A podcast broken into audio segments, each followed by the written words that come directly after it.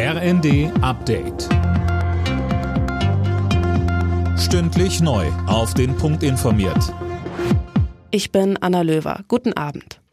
Die Flutkatastrophe in Westdeutschland ist genau ein Jahr her und sie hat auch erhebliche Mängel beim Bevölkerungsschutz aufgezeigt. Um den zu verbessern, hat Innenministerin Faeser mehrere Maßnahmen angekündigt. Mehr von Tom Husse. Künftig müsse man besser kommunizieren, koordinieren und kooperieren, sagte die SPD-Politikerin in Berlin.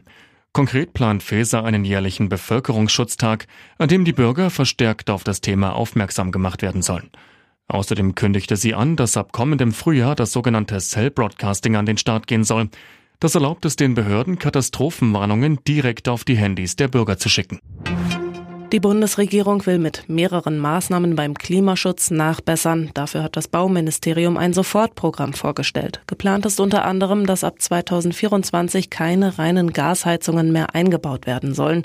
Auch Verkehrsminister Wissing hat ein Maßnahmenpaket für sein Ressort vorgelegt, um die Klimaziele zu erreichen. Er will vor allem den ÖPNV und das Radwegenetz weiter ausbauen.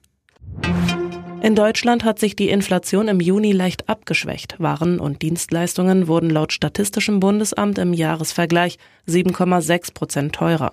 Im Mai lag die Inflation noch bei 7,9 Prozent. Vor allem der Tankrabatt und das 9-Euro-Ticket haben sich positiv ausgewirkt.